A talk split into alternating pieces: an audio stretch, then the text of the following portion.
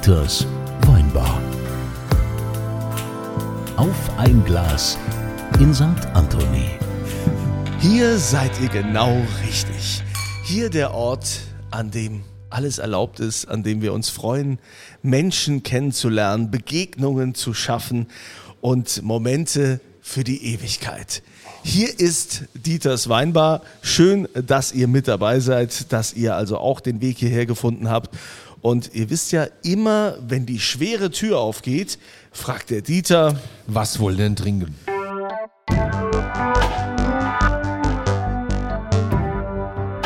und diese Frage geht heute an Dietmar. Was darf sein? Ja, heute ist ja Dietmars Weinbar und deswegen hätte ich ja gefragt, ich bin ja hier, glaube ich, irgendwo äh, am Rhein. Habt ihr vielleicht einen Wein da oder einen Riesling? Irgendwas Leckeres? Zufällig, wie es der Teufel will, Nein. hätte ich einen Riesling hier, ja. Also Ehrlich? Ist ja immer, ist immer alles total zufällig und unabgesprochen Ja, hier. ja. Ich hätte einen Riesling hier und zwar hätte ich äh, ein großes Gewächs aus 2020 Ui. aus dem Pettental. Ja, Ja, den habe ich sogar eben einem Steigen eingeschenkt, der hat ein, gar ne? nicht gemerkt, was er trinkt. Guck, jetzt schiebt er es weg. Ja, Pettental ist ja Bis super eben Lage hat's ihm hier. geschmeckt, jetzt schiebt er Nierstein. es weg. Ja, Pettental ist doch, ist doch super. Dafür ist Gerne. doch Nierstein berühmt für Pettental, oder? Das ist doch so das Ding. Ja, Pettental ist eigentlich die berühmteste Lage hier im Rodenhang mit Abstand. Haben wir gerade wieder. Klaus-Peter Keller hat vor ein paar Wochen eine Flasche versteigert, eine große Flasche, ich glaube 17.000 Euro oder irgendwie so. Also Wahnsinn. Von Teuerster, teuerster Riesling Deutschlands. von Kommt wann war die. Flasche? 2020. Für so viel Geld? Ja, ja, ist Wahnsinn. War eine große, ich glaube, es waren drei Liter. Also so. runtergerechnet ist es ein dann ist es ja aberwitziger Preis. drei also, Liter. Ja, Ja, aber es ist ja tatsächlich, okay. man muss wirklich sagen, der teuerste. Der teuerste, Weiß, der teuerste Weißwein der Welt kommt tatsächlich aktuell hier aus Nierstein, aus dem Pettental und ist vom Klaus-Peter Keller, ja. Also, Und die Flasche war aus Glas oder aus Gold? Platin. Platin. So, also zum Aber- Wohl. also, Prost. Wohle. Jawohl. Freue mich hier zu sein. Bei Ja, Dieter. schön, dass du da Ja. bist. Dietmar, es ist ja so. Wen hast du wieder angeschleppt, Kunze? ja, ich habe der stand halt vor der Tür. Das ist ja immer so die Frage, wer, wer kommt hier eigentlich alles so rein? Wir, wir treffen hier Gott und die Welt aus allen sozialen Sparten und auch beruflichen Sparten. Ähm, Wobei es interessiert ja auch, es ist bei uns auch alles okay, ne? ob du jetzt einen Beruf hast oder nicht. Du Ja. kannst ja jederzeit kannst du hier reinkommen. Ähm, aber wir wollen ja ins Gespräch kommen. Mhm. Dietmar, wa- was machst du so? Naja, im Moment Wein trinken. Das ist gut. Das machen wir alle. Und deswegen, äh, ich kam hier vorbei, weil ich sollte mich hier melden zu einem netten Gespräch. Du sollst dich hier melden. Sonst ab und zu, oh, jetzt werden mir auch noch kleine Schnittchen gereicht, liebe Hörer. Ja, Ja, aber gesunde Schnittchen. Aber es sieht sehr gut aus. Ich Ja. glaube, woanders nennt man das Bruschetta. Ich nenne es jetzt mal ein kleines Toast mit Tomate und Avocado. Es sieht sehr gesund aus. das macht dir Also ich bin vom Beruf Menschendarsteller. Menschendarsteller. Ja, also Menschendarsteller, das habe ich noch nie gehört. Deswegen bin ich hier, Dieter. Menschendarsteller. Menschendarsteller. Okay. Also das heißt, du spielst jetzt gerade eine Rolle oder, oder bist du jetzt der Andere- Mensch, andere der du sagen wirklich Schauspieler, bist? andere sagen auch ganz ähm, fläppisch mal Gaukler zu uns, aber ich bin Schauspieler, Theater-, Film- und Fernsehschauspieler und Hörbuchsprecher. Ich nenne mich aber gerne Menschendarsteller. Ich habe den damals mitgenommen, äh, als ich im Schauspielhaus Bochum, wo ich auf der Westfälischen Schauspielschule ausgebildet wurde, ist neben der großen Kirsten Dehne äh, in der Kantine saß und die halt von diesem Menschendarstellen sprach, dass man Menschendarsteller ist. Und das finde ich, fand ich irgendwie spannender. Das hört sich jetzt erstmal ein bisschen Es klingt kleiner an, es klingt ein Ich, bisschen nüchterner als Schauspieler. viel. Also Ja, aber Menschendarsteller klingt viel mehr als Schauspieler. So also meine ich, ja, weil da, da, da ist für mich eine andere Ernsthaftigkeit hinter, zu sagen, aha, wir wollen Menschen darstellen und nicht irgendwas was Abgehobenes, sondern dass man auf die, auf die Welt guckt. Und das ist ja der, der Hintergrund, dass wir mal angefangen haben, vor ein paar tausend Jahren anderen Menschen was vorzuspielen. Das ist ja der menschliche Spieltrip. Daraus wurden die Theater gebaut und gebildet in Griechenland. Aus dem Geschichtenerzählen wurde eben Theaterspielen und zu sagen, man stellt Menschen dar. Und das tut man natürlich auch in Fernsehfilmen und nicht nur auf der Theaterbühne, aber das sind ja immer Geschichten über Menschen. Und, und Da kommst du mir auch ein bisschen bekannt vor. So, wolltest du Ja, das... so als, als wärst, als wärst du der aber- gewesen, Ja. wer, den ich schon mal an so einer Currywurstbude getroffen habe oder so. Kommen wir so, gleich so, zu. Wolltest Ah, du das schon deinen immer? Träumen. Ich nein, gar nicht. Ich gehöre nicht zu der äh, Sparte. Es gibt ja diese zwei Karrieremodelle. Das habe ich immer mal rausgefunden. Die einen wussten schon mit fünf Jahren, dass sie Schauspielerin oder Schauspieler werden wollen. Ich gehöre zu den äh, Schultheatertruppe, Talent erkannt, Statist geworden am, am, am, heimischen Stadttheater in Dortmund, wo ich aufgewachsen bin. Ich bin also gebürtiger Dortmunder, ich bin Borusse. Kommen wir sicher später drauf. Reden wir unter Kommen wir Umständen, später, unter können wir, Umständen können wir auch nochmal drüber. mal Wenn drüber. ihr noch Lust nicht. habt. Schwarze Hals, gelbe Zähne. Oder, genau, wenn ich, vielleicht kriege ich dann auch keinen Wein mehr, aber, aber ich bin dann eben Statist geworden am Theater und da habe ich dann Blut geleckt und habe dann gesagt, okay, ich kümmere mich mal um eine fundierte Ausbildung. Und da sind wir schon, du hast ja eben was von Berufen erzählt und Berufung. Ich habe ja leider einen ungeschützten Beruf. Also hast, wenn du Lust hast, oder auch du, Dieter, du können morgen eine Schauspielschule aufmachen. Ist wie Nimmt euch keiner ja weg. so, ja. Und, äh, Aber ich war halt auf einer Schauspielschule, um äh, fürs Theater ausgebildet zu werden. Und Also du hast Glück- es richtig gelernt quasi. ich habe es richtig gelernt und ich hatte das Glück, dass ich während ich auf der Schauspielschule war, schon gefragt wurde, ob ich auch für Filme bereitstehe und das durfte ich auch.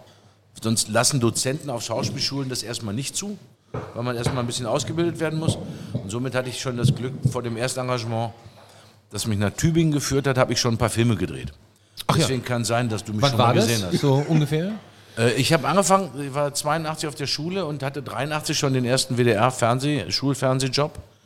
Und ich habe auch äh, 83 äh, mit dem Schimanski Götz-George gedreht. Da war ich dann auch der, der die? Hosen runterließ in einem Schimanski, der hieß Zweierlei. Blut.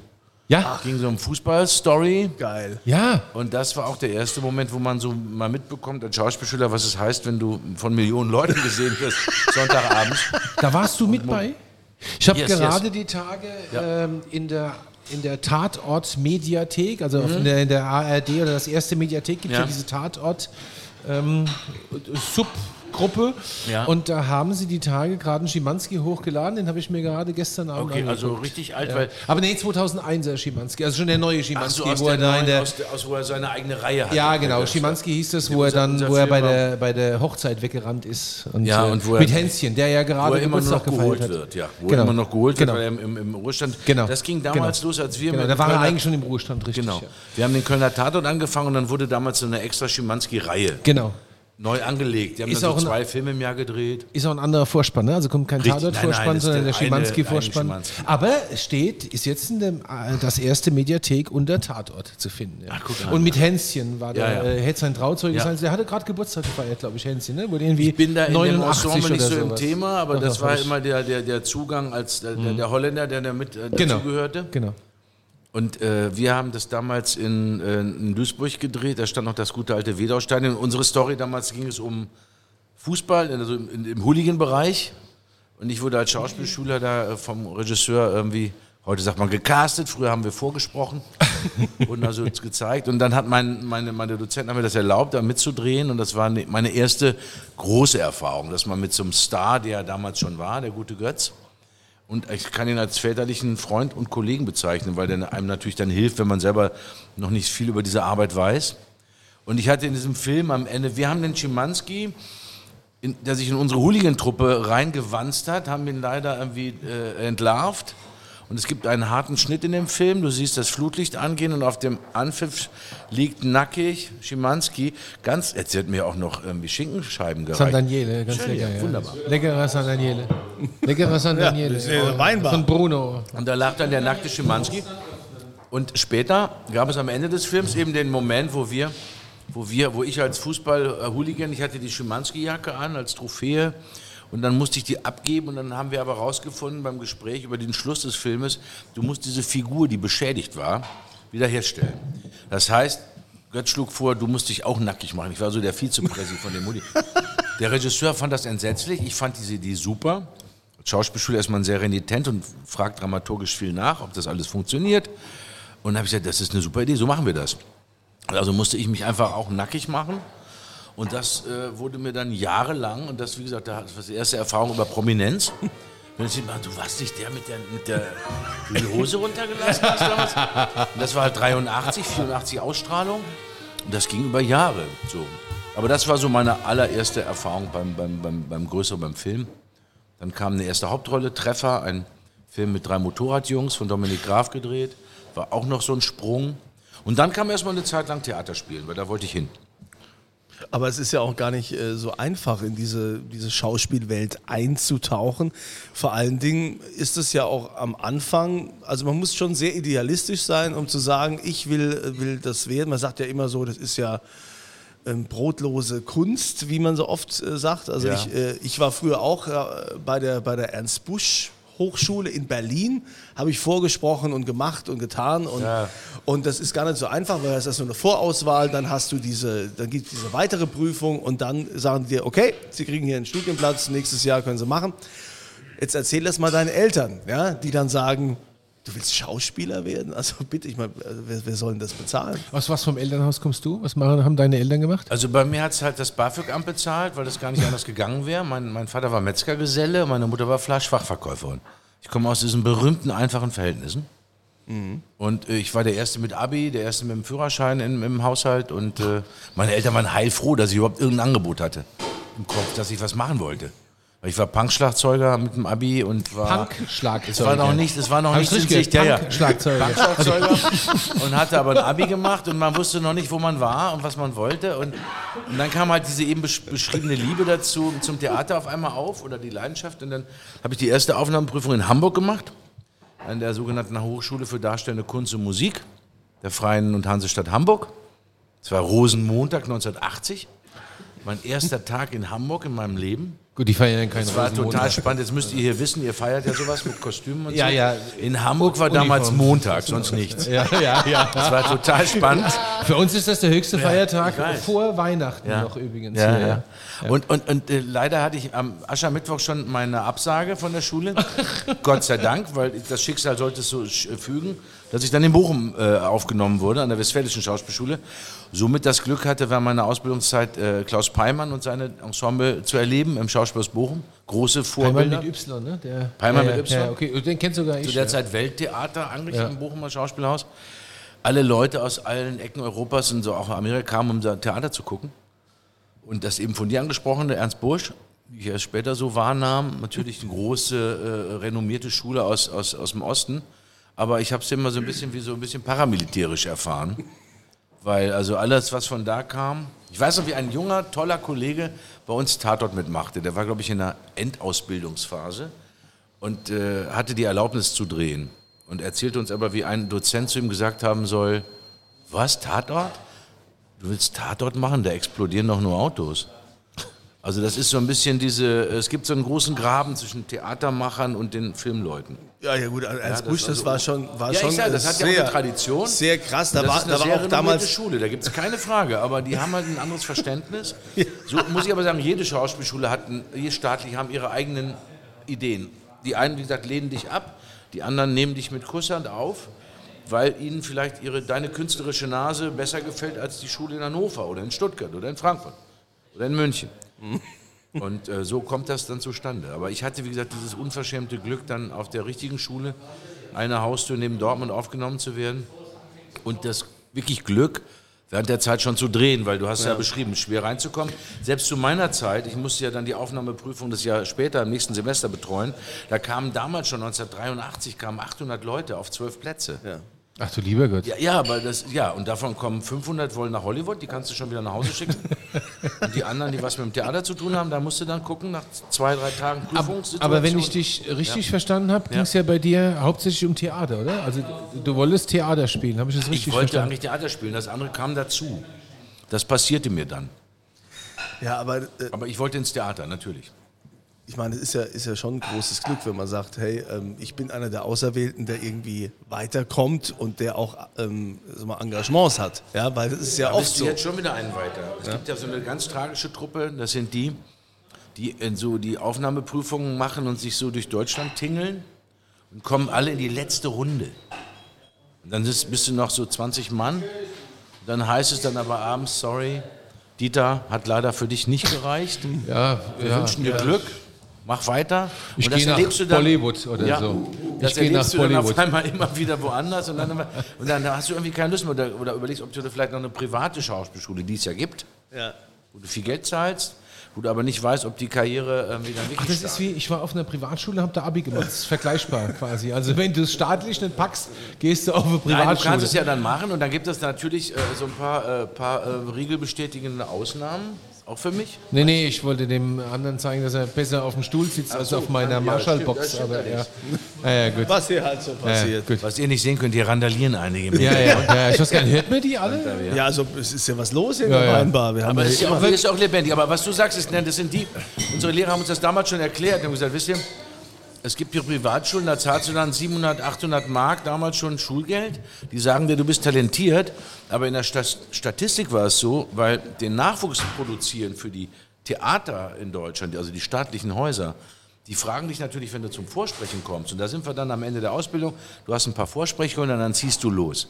Gibt irgendwo Vorsprechrollen äh, Rollen für oder Anfängervakanzen. Dann kommst du jetzt zum Beispiel ins Staatstheater Wiesbaden und der Intendant sagt, so Herr Bär, wo sind Sie ausgebildet worden? Und dann sagst du, ich war in dem und dem Studio.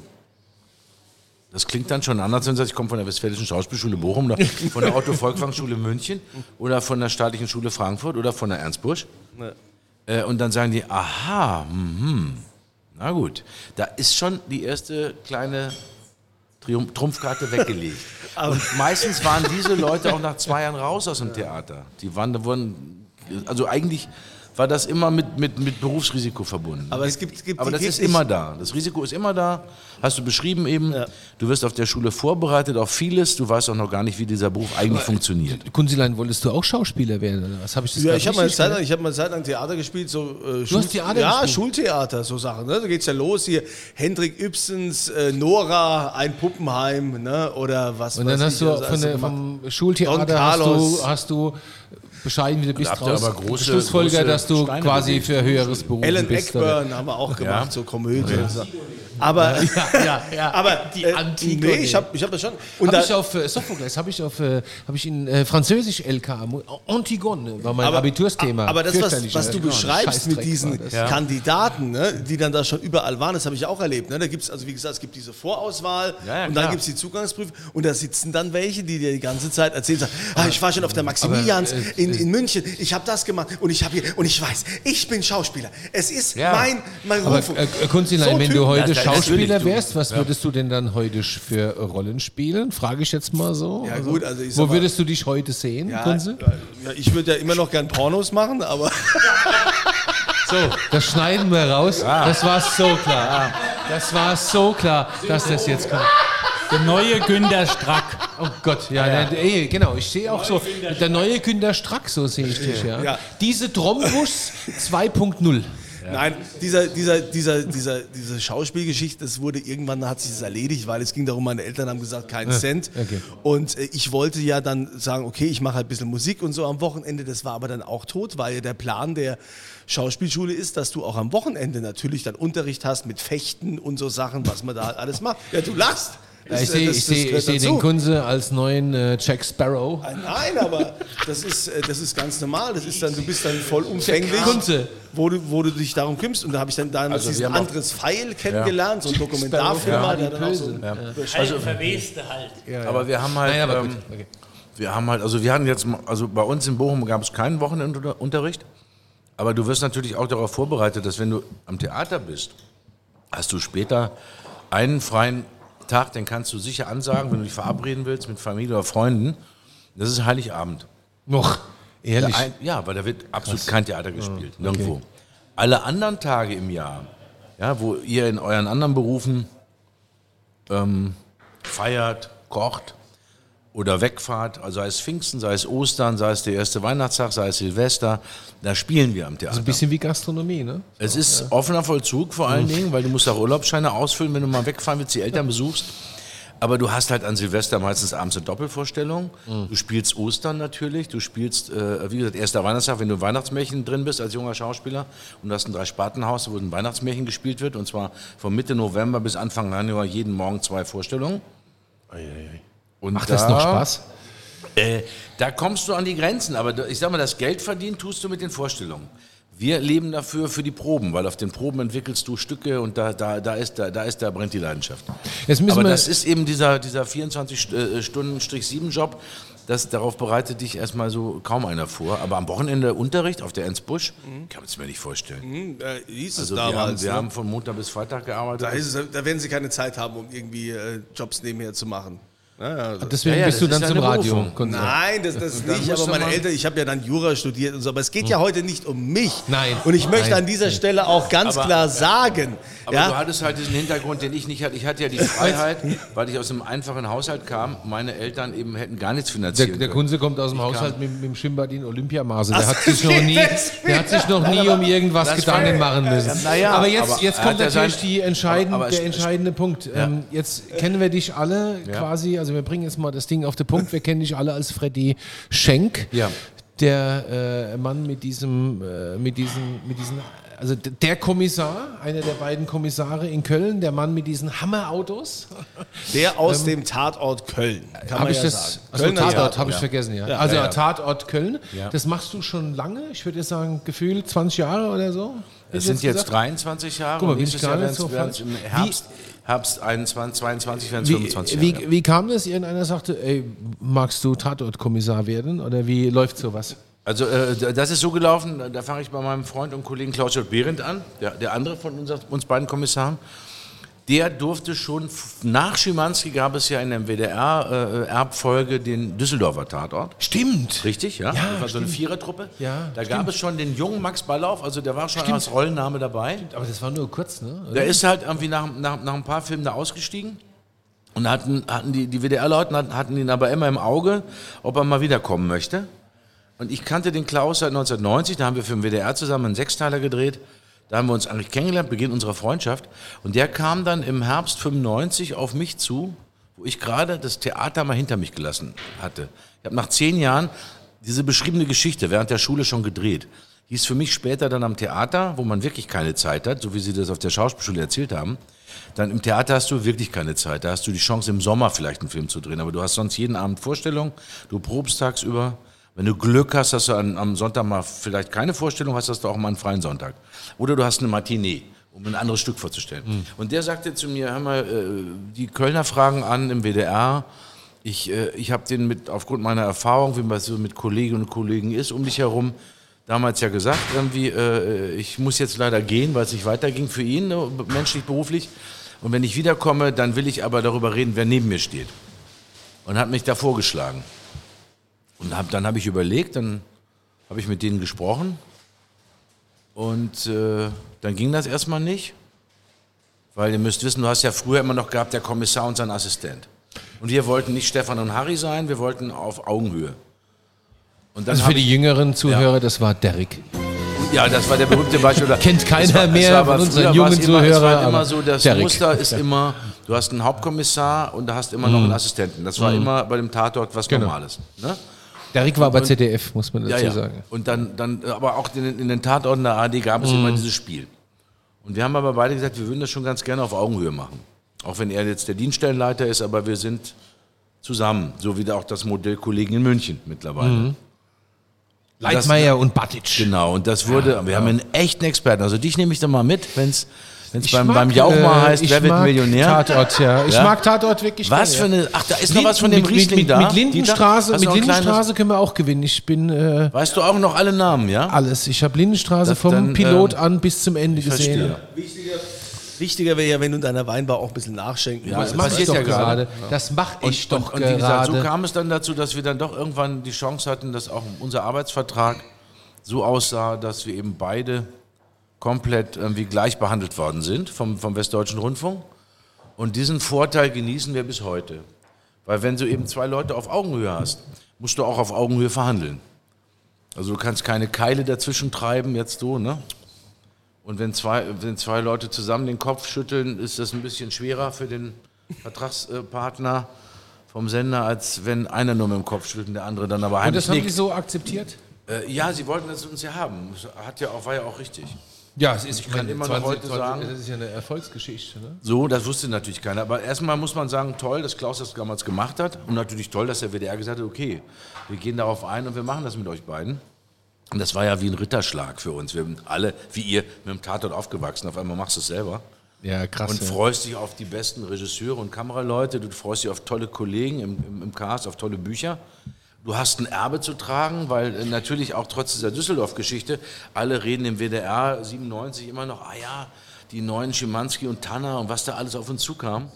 Aber das war viel, ne? Ich ein- meine, Schim- Schimanski, Tanner, Tanner ist ja schon lange tot. ja. Schimanski ist ja auch tot, ja.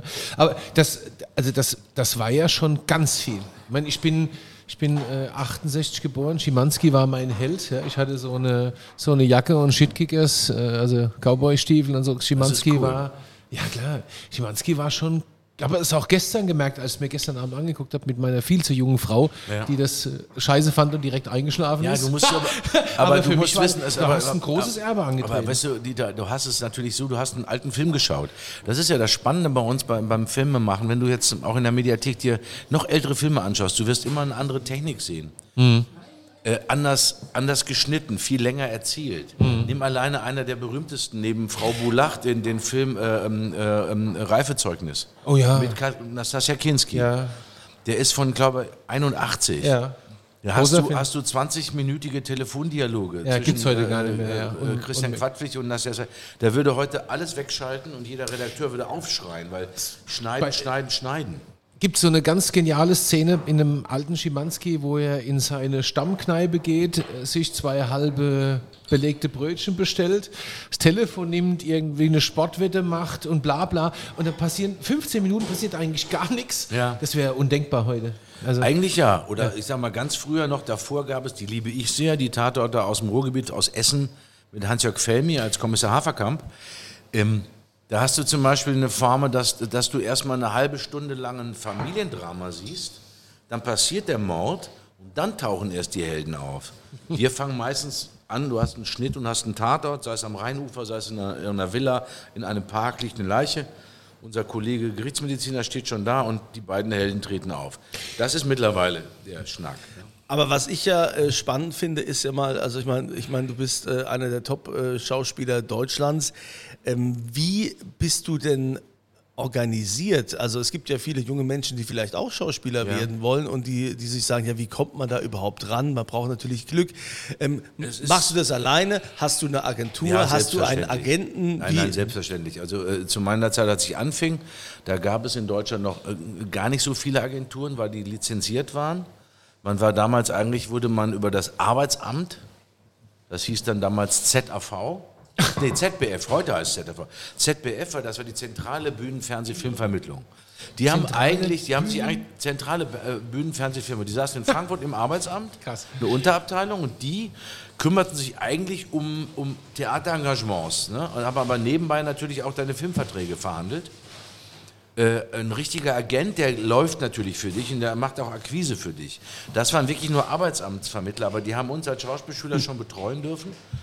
Und ich habe bei denen auch sehr viel gelernt, weil die kümmern sich dann um die Verträge am Telefon und ich kümmere mich um die Arbeit an der Kamera. Und dann passierte halt 96, gab es den, oder 93 war es, da wurden diese Lizenzen aufgemacht in Deutschland. Und es gab, Oh, es gibt noch was zu trinken. Sind wir eigentlich hier richtig? Wir sind in der Weinbar, In der ja, Weinbar, ja, ne? ja, das ja, habe ich gerade gehört. Und, und dann hatte ich das Glück dabei zu sein, wie halt ähm, zwei Frauen eine Agentur aufmachten, die heißt die Agenten. Und ich war da so First Client, bin ich heute noch, weil wir feiern auch gerade 25-Jähriges mit denen, mit der Agentur. Bei denen bin ich bis heute. Und, nicht, und aus gutem Grund, weil die sind, das sind die, die um, die, um deine Frage zu beantworten, die kümmern sich um dich. Die sagen auch, nee, den Film machst du nicht. Und ich sage, ja, du hast recht, den mache ich auch nicht, weil da gefällt uns das Drehbuch nicht die äh, wissen, wann man neue Fotos machen muss, die äh, ähm, wissen auch mit allen Angeboten umzugehen und, ähm, und für junge, junge, äh, junge Menschen, die sich für den Beruf interessieren, muss man natürlich wirklich sagen, angefangen von der Geschichte über die Ausbildung, äh, es ist halt, irgendwie- es geht los mit, mit Talent und Begabung. Und Glück. Es, es geht mit, das Glück kommt dann später dazu, aber es ist halt so, wir bauen keine Autos, keine Tische oder reparieren Dächer. Wir, als Schauspieler hast du nur dein Instrument, dein Körper. Mehr hast du nicht. Da ist auch nichts dazwischen. Wenn ich jetzt zum Beispiel den Dieter sage, hör mal, dieser Wein von dir gemacht, der schmeckt mir nicht, aber Dieter, du bist in Ordnung, ist okay. Aber wenn du mir sagst, ich habe hab dich gestern als Winzer gesehen im Fernsehfilm, konnte ich dir nicht glauben. Ganz schlecht. Ist bei mir keine Membran dazwischen, trifft mich direkt. Weil es war ja ich, der das gespielt hat.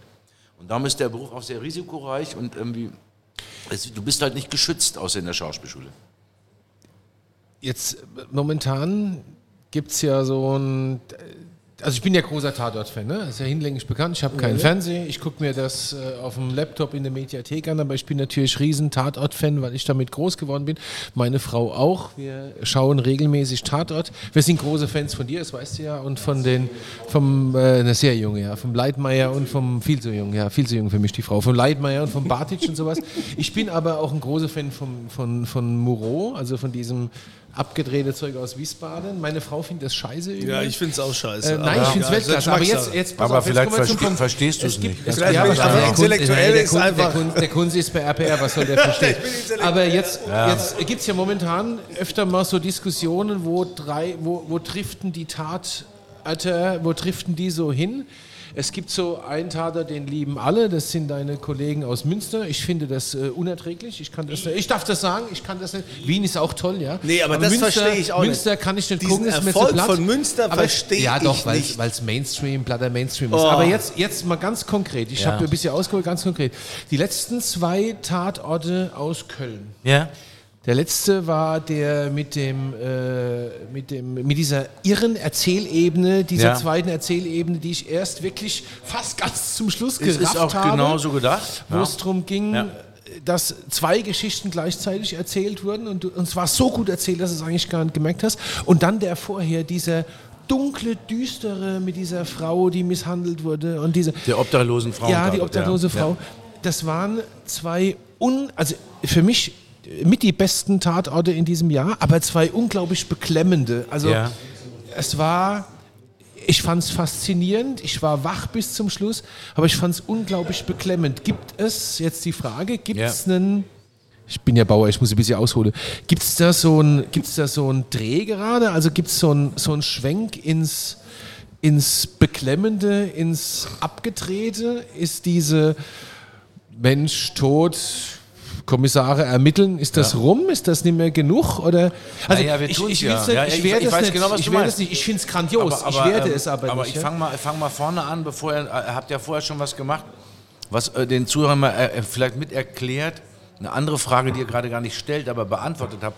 Warum ist das Ganze seit 1970 on air und warum ist das immer noch so erfolgreich?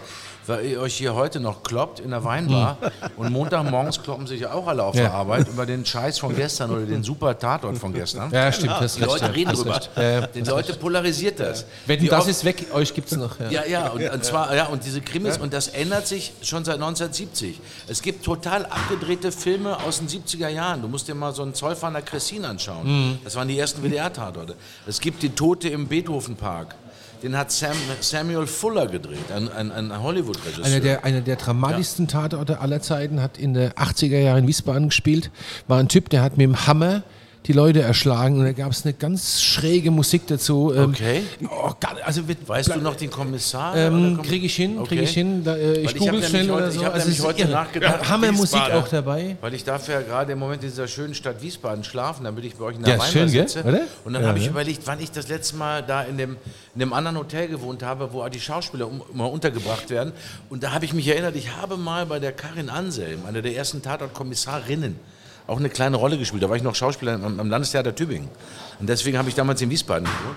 Aber um die Frage zu beantworten, es ist halt in diesen, in diesen äh, äh, jetzt 52, fast 52 Jahren ändert sich halt irgendwie laufend die Sichtweise und die Spielweise, was ich eben erzählt habe, Schnitte, die Erzählung von Filmen, die Dramaturgie und natürlich auch, ähm, es gab ja auch vor zwei Jahren noch diese Geschichte mit den Experimentaltatorten. Ja. Den fand ich schwierig. Improvisiert war und bleibt schwierig. Also Aber war interessant, ich ver- aber schwierig. ich versuche immer allen zu sagen, die halt sagen, wir gucken nur euch äh, und Münster oder wir gucken nur euch und Wien. Ich höre ja da alle Spielarten. Ich sehe es immer als so ein Mehrgenerationenhaus, unser Mhm. Tatort-Ding. Und da gibt es Krach, Zisch, Bum, Bang, Bum, Bum, äh, Schießwütige aus Hamburg. Ja, das hat Dann auch gibt es seine den, dann gibt's die Berechtigung. Tatort Stadel aus Münster. Völlig andere Farben. Dortmund ist toll. Ludwigshafen, Dortmund ich komme ist aus Ludwigshafen, ja, ich ich komme aus. Dortmund und alle fragen mich Dortmund ja ist immer, toll. Äh, was da los ist. Die muss ich immer verteidigen. Die haben am Anfang aber ganz große Diese, Schwierigkeiten diese gehabt. Doppelfolge war genial. Ja, man muss da. es so erzählen. Dortmund, ja? München, ja. Das war genau, echt das war ja. auch sowas. Ja. Und, und was du gerade fragst, es geht natürlich so ein bestimmter Dreh, dass man in die, in die Gesellschaft schaut. Und gerade die Geschichten über die obdachlosen Frauen und häusliche Gewalt, das sind Themen von heute. Nimmt dich das mit? Also so ein dunkel, wenn du so, ein, so eine Film, dunkle Nummer du drehst, den nimmt dich das mit? ja, ja, ähm, also ich war fix und fertig. Weil der hatte ja einen anderen Arbeitstitel, als später irgendwie äh, der, der Sendetitel war. Und ich bekomme ja das Material, wenn der Film vom Sender abgenommen wird, bekommen wir den Rohschnitt und können wir ihn schauen. Und wenn wir dann den Rohschnitt gucken, ist der Film meistens dann schon ein paar Monate alt für mich. Ich habe schon das nächste Projekt und dann sitze ich davor und ich schaue den ja immer sehr handwerklich distanziert. Aha, hat das funktioniert? Hat, hat die Rolle geklappt? Diesmal hat, hat, hat das und das funktioniert? Haben die Kollegen, die mitspielen, gefunden, funktioniert? Und ich weiß nur, dass ich mit meiner Frau diesen Film geguckt habe, das Rohschnittmaterial. Ähm, und ich war, ich war fix und alle danach. Ja. So Vor meiner am Frau und Ende hast du ja die, die Original äh, Frauen von der Platte, an der Domplatte, die, die auch mitspielen durften und, mit, und die dann ins Bild schauen. Und, und hast diese Story gerade erlebt. Und ähm, so muss man sagen, es war auch eine Regisseurin, das ist nicht unwichtig. Glaube ich, eine, eine, ein weiblicher Regieblick ein anderer ist als ein männlicher. Und wir haben auch mindestens einmal im Jahr jetzt ähm, diese Aufgabe zu erfüllen, dass wir eine Regisseurin am Start haben, was ich toll finde. Wir hatten auch schon ein Jahr mit zwei Regisseurinnen und nur einem männlichen Regisseur. Also wir machen im Jahr drei neue Produktionen. Der hat mich auch ziemlich umgehauen. Aber ich kenne das Gleiche, wie wenn ich jetzt mal als Schauspieler in die Zuschauerrolle gehe, wie in der ihr auch seid. Auch ich sitze manchmal ratlos Sonntagabends vor dem Fernseher oder auch ärgerlich und denke mir, was war das jetzt? Meine Mutter, wenn sie noch leben würde, hätte schon nach fünf Minuten wieder ausgemacht.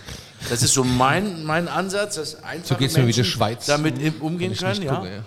Ja, andere Erzählweise wieder, andere, andere, anderes Haus. Ich glaube, kulturell ist einfach kulturell. Ja. Und die Moreau-Filme von Uli Tukur, Die sind Weltklasse. Das sind Arthouse-Filme. Ja, das Und ist die, Da sind ein paar grandiose Dinger dabei. Und äh, auch der am letzten Sonntag.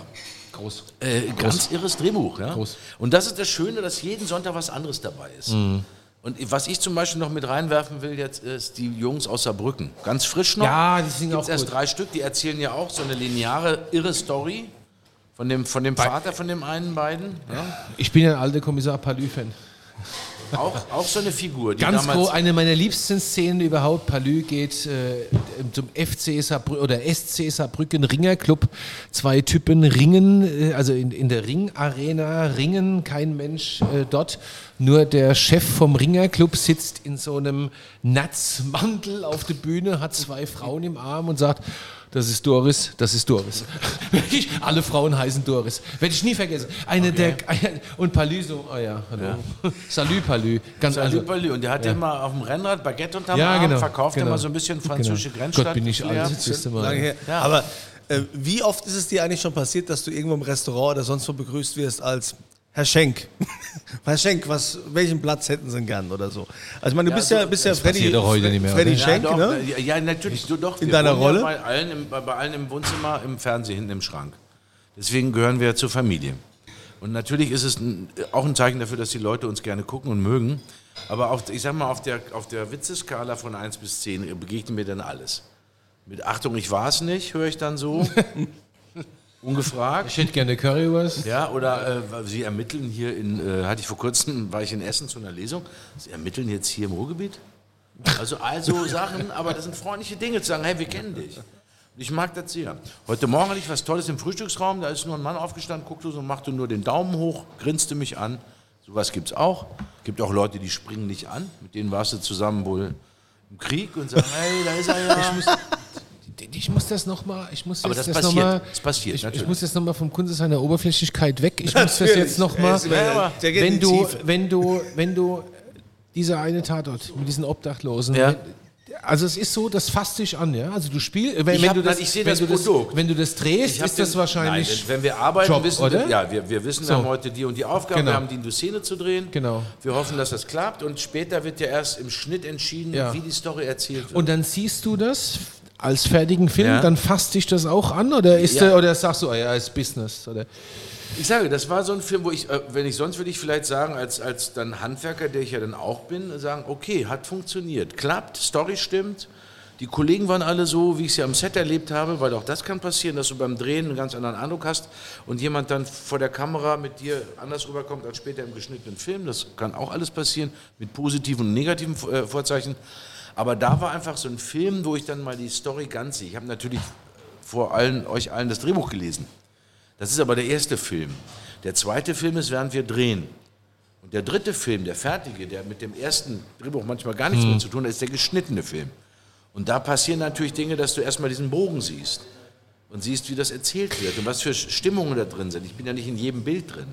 Und wie, wie wir beiden Kommissare da reinpassen. Und wir zum Beispiel, irgendeiner hat, das geschrieben und gar nicht bös gemeint, sondern dass, die, dass Max und Freddy so ein bisschen ratlos nebenherlaufen. Und so ging es uns mit dem Buch. Wir beiden Männer, alte weiße Kommissare, kommen in so ein Thema häusliche Gewalt und weibliche Obdachlosigkeit und stehen da erstmal neben und lernen was Mhm. über diese Geschichte.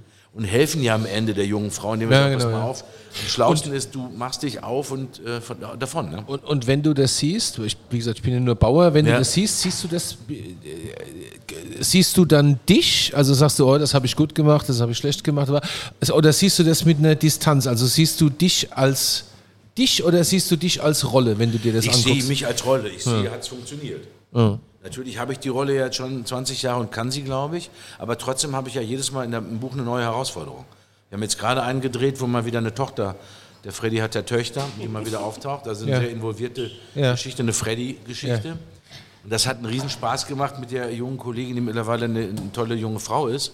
Eigentlich studierte Regisseurin, aber trotzdem noch spielt. Aber du guckst, Spaß du guckst gemacht. jetzt nicht und sagst, oh, da gucke ich aber blöd, oder da habe ich irgendwie die Nase falsch gerümpft. Das oder? passiert schon beim Drehen. Da Ah, okay. hast du ja eine Kamerafrau oder einen Regisseur, eine Regisseurin, in diesem Falle Aber wenn- beides. Die sagen dann schon, Emma, lass uns doch mal eine andere machen und äh, noch mal, dafür machen wir verschiedene Takes am Set, sodass wir da sehr professionell arbeiten können. Gegensatz, um mal noch einen Sprung machen auf Theater. Wenn der Theaterabend heute die Vorstellung schlecht gelaufen ist, ist sie schlecht gelaufen. Mhm. Ich habe dreimal meinen Text vergessen oder irgendwie ein Umbau hat nicht funktioniert, die Lampe hat scheiße gestanden, Publikum war heute auch irgendwie fade. Das passiert immer wieder. Beim Film versuchen wir was für die Ewigkeit zu basteln, so lange wie es geht. Also du hast quasi ein fiktionales Ich. Ja, ich habe die Rolle, ich weiß, dass es die Rolle ist und sehe, alles Finde ich total rüber. spannend. Also Ja, ist, ist für mich natürlich schwer vorstellbar, aber finde ich total spannend. Ja, aber die Frage ist ja, wie, wie bereitest du dich denn auf so eine, so eine Rolle vor? Wir haben ja vorhin von Schimanski geredet. Ich meine, so Teile von Schimanski ist ja in dieser Freddy-Rolle auch drin. Ne? Du bist ja schon so ein bisschen der schlachsige Typ mit dem Ja, großen aber, Auto. äh, und- aber Äpfel und Birnen vergleichen, das müssen wir mal gleich eben im Keim ersticken. ich bin Freddy Schenk und das andere ist Horst Schimanski. Das ist eine völlig andere Figur. Der Auch figurlich. Der, der Götz war alles. Da sage ich ganz uneitel, dass er in einer völlig anderen sportlichen Verfassung war als ich. Und wir erzählen andere Filme, andere Geschichten. Aber wie, Aber die Rolle ist wie immer- wird diese Rolle, wie, wie bereitest du dich vor? Du kriegst dieses Drehbuch Ja. und dann, dann liest du das mal oder ich, ich also ich meine, für alle Menschen, die jetzt keine Schauspieler sind, Ja. die sich vorstellen, wie der Mann, der dann am Ende da am Bildschirm ist, der, das, der das spielt, ähm, wie kommt der in diese Rolle rein? Ich sage, wir kommen jetzt in dieses, in, dieses, in dieses Terrain, wo ich immer sagen muss, das sind immer sehr interessierte Laienfragen. Aber irgendwann gibt es einen, ich. Ja, ja, gibt einen ich. Moment, da kann man dazu wenig erzählen. Ich glaube, da ist so wenig, wie man vielleicht jetzt den, den, den Dieter oder den Dirk fragen könnte, mal im Weinkeller. Wie geht das denn auf einmal? Kriegst du hier so einen Hammer Riesling hin? Was Ja, machst Zu- du Zufall da? halt, da, da hast du ihn jetzt abgeschnitten, dann kommt er da in die Kälte und dann geht das los. Also wir kommen in so eine Ecke, wo ich sagen kann, da kann ich wenig drüber, er- habe ich nichts zu, zu erzählen. Das ist dann der Grund, warum ich das machen darf und du jetzt zum Beispiel nicht, weil ich das anscheinend kann. Aber das andere ist erstmal, ich habe ein Drehbuch, ich habe die Geschichte, ich lerne meinen Text, bereite mich vor und alles andere passiert beim Drehen. Da kommt dann die Kollegin und der Kollege, der in der Szene mitspielt. Den, sehe ich dann an, an dem Tag vielleicht zum zweiten Mal. Die haben sich auch was ausgedacht und dann fangen wir an zu proben und gucken, ob wir die Situation reinkriegen. Und wir haben im Kopf immer den Bogen. Wir drehen ja unchronologisch. Ich fange vielleicht mit dem Ende an in der ersten Drehwoche, dann drehen wir das Mittelstück und dann drehen wir unsere Präsidiumsszenen alle in der letzten Woche. Und zwar aus dem ganzen Buch. Und später macht die Regie und der Schnitt daraus den Bogen. Ich habe ihn immer im Kopf. Ich weiß, morgen drehen wir eine Szene, da bin ich am Arsch. Meine Tochter ist seit drei Tagen verschwunden, ich habe nicht geschlafen. Das habe Oh, ich natürlich Spoiler, in meinem, Spoiler, das habe ich, Spoiler. in, mein- das habe ich in, meinem, in meinem Kopf. Ja. Das habt ihr alle vergessen, bis der Film ausgestrahlt wird. Der hat ja sogar du- vergessen, was wir heute trinken. Hast du, hast du, nein, sowas was wir trinken, vergessen wir nie. Hast du denn dann, äh, wie ist denn das so? Hast du äh, im Hinterkopf, oh Gott, äh, im übernächsten äh, äh, lassen Sie mich sterben und dann bin ich raus aus der Nummer? Wird sowas, wird sowas, also ich habe jetzt mitgekriegt, die, die Mette heißt sie, ne, in Berlin da, die steigt jetzt aus. Bei Merit. Merit Merit, Becker, ja. Merit Becker, Ja, genau. ja, das ist aber, glaube ich, eigener Wunsch die gewesen. steigt Ja, aus, ja. ja. Äh, manchmal wirst du ja auch wahrscheinlich aus dramaturgischen Gründen erschossen oder sowas. Also Das kann man sich dann, glaube ich, zusammen mit, mit seiner Redaktion überlegen, wie man aussteigen will. Will man da mit sowas aussteigen? Also man wird nicht, man wird nicht zwangserschossen quasi oder Nein, zwangsausgestiegen. man kann aber sagen, mal gucken, was für, was für ein Buch man dann bauen kann. Will jemand nur in Pension gehen? Hat jemand Ja. eine andere Idee? Oder wird jemand wirklich umgebracht? Magst du in Pension? Nee, noch nicht, oder? Äh, Ich bin ja im Leben Im besten äh, 60. Also Also wenn mit du noch- echten Kollegen, mit denen wir immer in regen Kontakt sind, es gibt genug 60-jährige Polizisten, die Ja. würden gerne morgen aufhören. Einer, einer meiner besten und hier Freunde sitzen, äh, aber die haben alle noch sechs, sieben Jahre Ja. und Baujahr 61 heißt, glaube ich, bis zum 67. wenn ich richtig ja, aufgepasst genau, ja. Nein, wir haben Spaß dran, das Publikum hat Spaß dran, äh, Bücher stimmen noch, Sender will noch. Wir haben noch äh, äh, Vertrag, wie es so schön heißt beim Fußball. Ich habe Vertrag. Ich hab Vertrag. Ich habe Oh Vertrag. ja, Fußball. bis Fußball müssen wir noch 23. reden. Ja. Wie ist das eigentlich, äh, diese Diskussion mit Öffentlich-Rechtlichen, wo ja immer weniger Leute ähm, ihren Rundfunkbeitrag zahlen wollen, die sagen, ja, also ich meine, ne, wenn du deinen Rundfunkbeitrag bezahlst, kriegst du ja zum Beispiel auch äh, hier richtig was geboten, kriegst auch den Tatort. Wie fasst sich denn äh, das an, wo du sagst, es gibt immer mehr Leute, die den Öffentlich-Rechtlichen kritisieren und letztendlich ist das ja auch für dich ähm, eine Einnahmequelle. Also erstmal ist es so, wir haben ja gerade wieder so einen Wahlkampf hinter uns und das ist immer eigentlich die Jahreszeit, wo so einigen Politikern einfällt, was könnte man noch für eine Sau durchs Dorf jagen, jagen wir wieder die Öffentlich-Rechtlichen durch, durchs Dorf. Ich darf euch alle erinnern, ihr hier vor mir und auch ihr am, am, am, am Lautsprecher, ich glaube, dass es sich gezeigt hat, wie wichtig Öffentlich-Rechtliches ist in der Pandemie, in der Informationswelt, in der Diskussion, in dem Diskurs. Äh, äh, es geht ohne nicht, das wissen alle. Ja. Die Politiker, die das so, so. richtig angreifen, sind ja auch die, die auch äh, die gesamte Pandemie sehr schräg betrachten und begreifen. Ich bin froh darum, dass wir das haben. Ich zahle ja letztendlich meine Gage selber mit der GEZ. Ich bin froh, dass es das gibt. Und man muss eins wissen, es gibt halt Ausgaben. Ein Filme zu drehen ist ein anderer Kostenfaktor als eine Tagesthemensendung zu machen. Das sind einfach Unterschiede. Oder eine Sportschau, das ist eben so. Und wenn ich für uns spreche, wir haben für unseren 90-Minuten-Tatort 23 Drehtage, das haben wir uns mal aufschreiben lassen, weil es auch schon Kollegen gibt, die das für 20 und 21 Tage machen. 23 das wird deswegen viel, ne? nicht besser. Glaubt mir das. äh, und das wird auch das, jedes, jedes, Dreh, äh, jedes Drehteam euch erklären. Also die Leute, die das neben uns alles auf die, auf die Beine stellen, die das stemmen, die die Bühnen bauen, die die Kulissen setzen, die die Lichter setzen, die das kochen, die uns schminken, die uns anziehen, die auf denen, auf deren, auf deren Rücken machen wir diese 23 Drehtage so einigermaßen klar, dass wir da hinkommen mit den 88 Minuten 30, die, so lang darf ein Tatort sein heutzutage.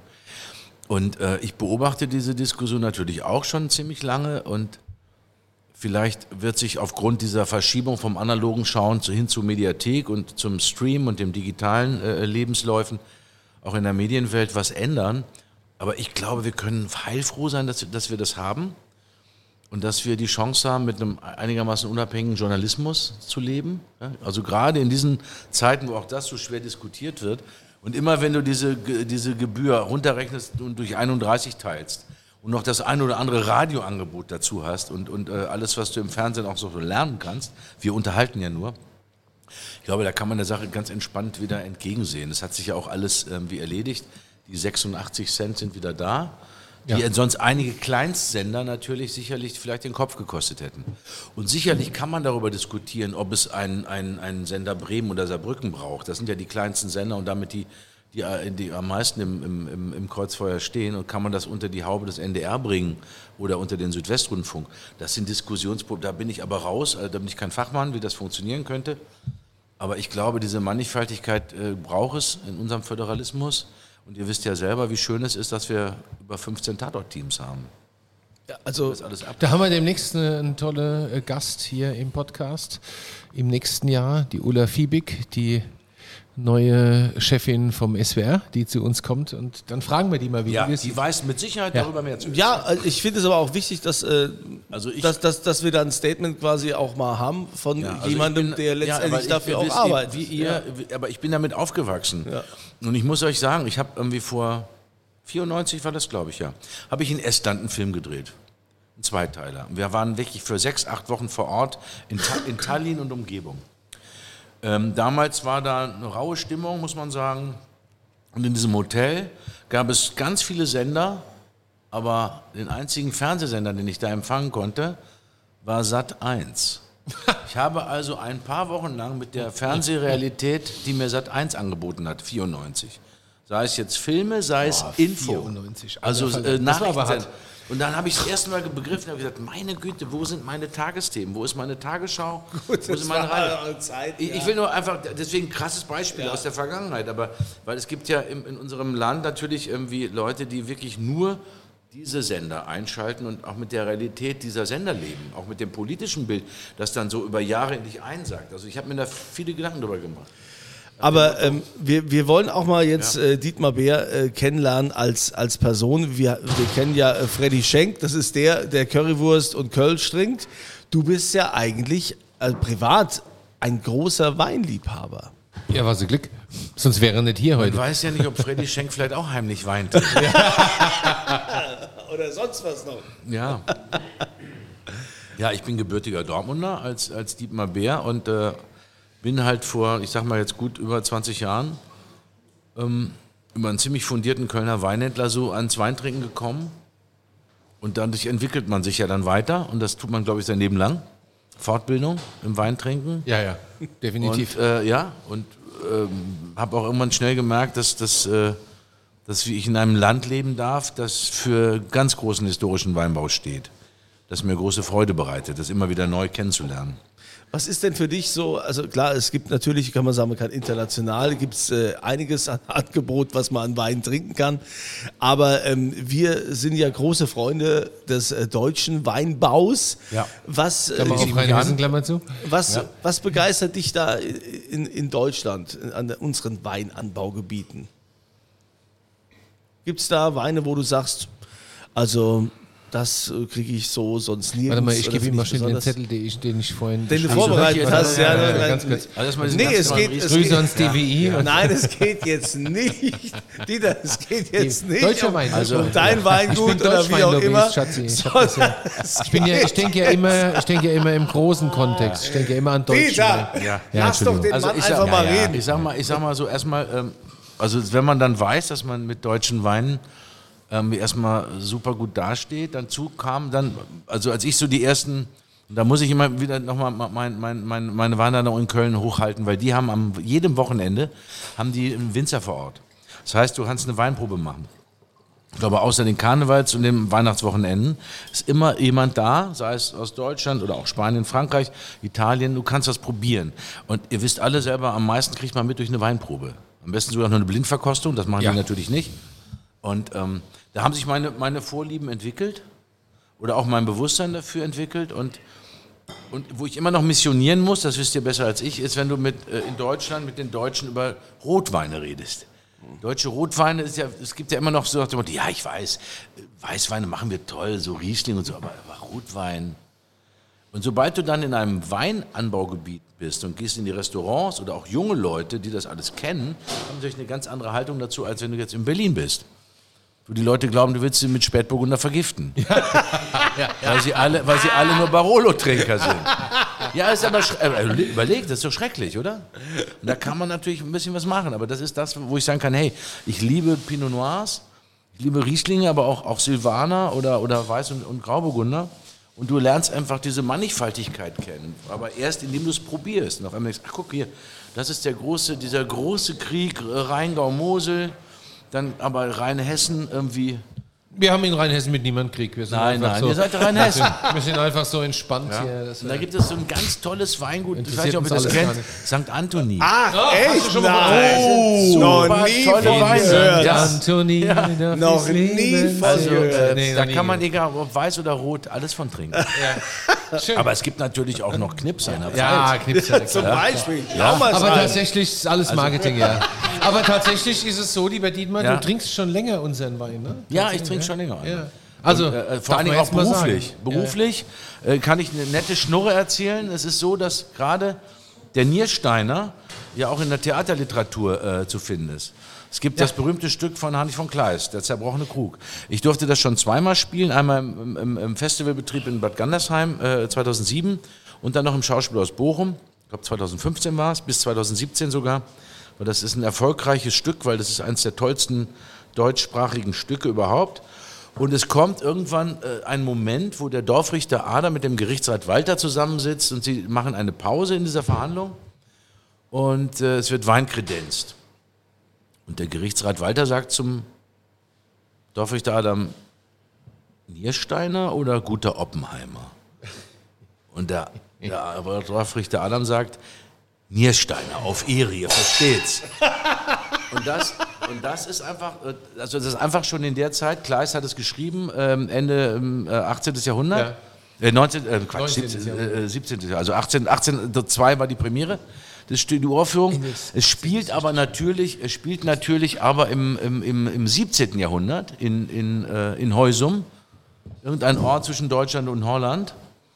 Und zu der Zeit hatte man halt schon den einfachen Wein, aber wenn es gut werden soll, wurde vom Versiegelten aus dem Keller ge- geholt, wie es so schön heißt.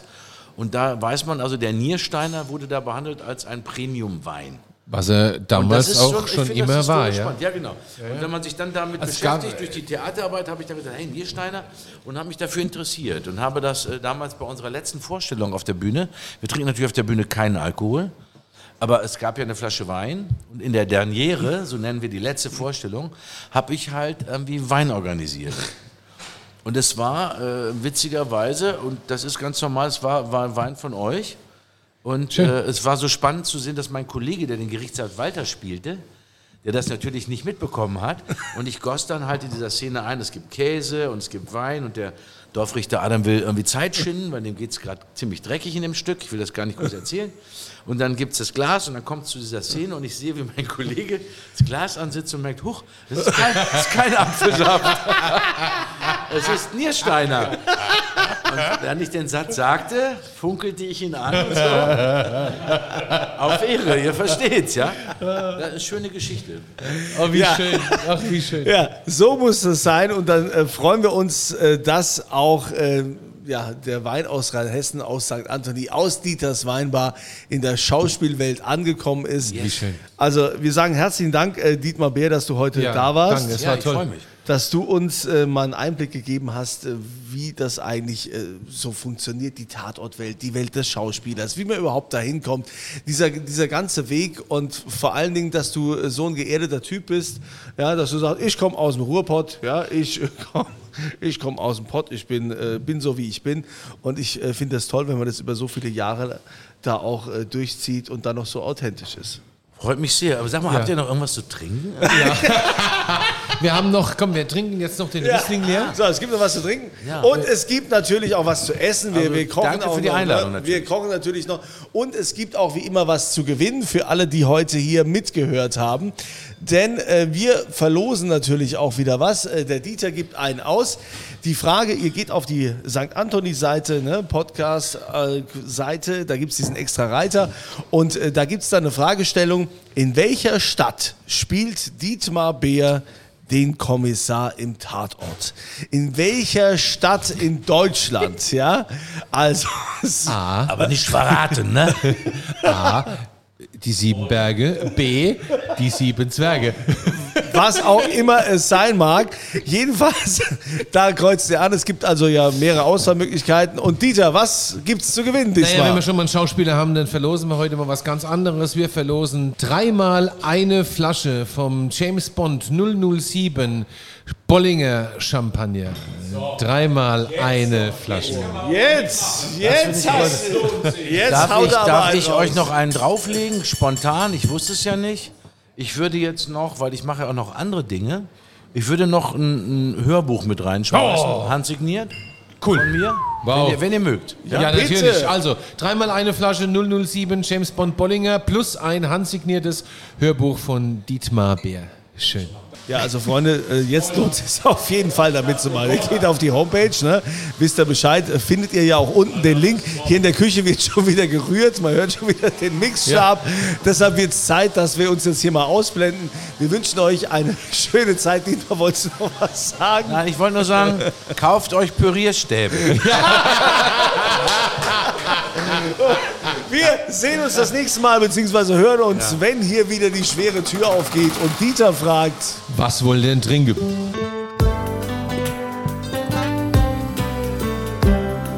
Dieters Weinbar. Auf ein Glas in St. Anthony.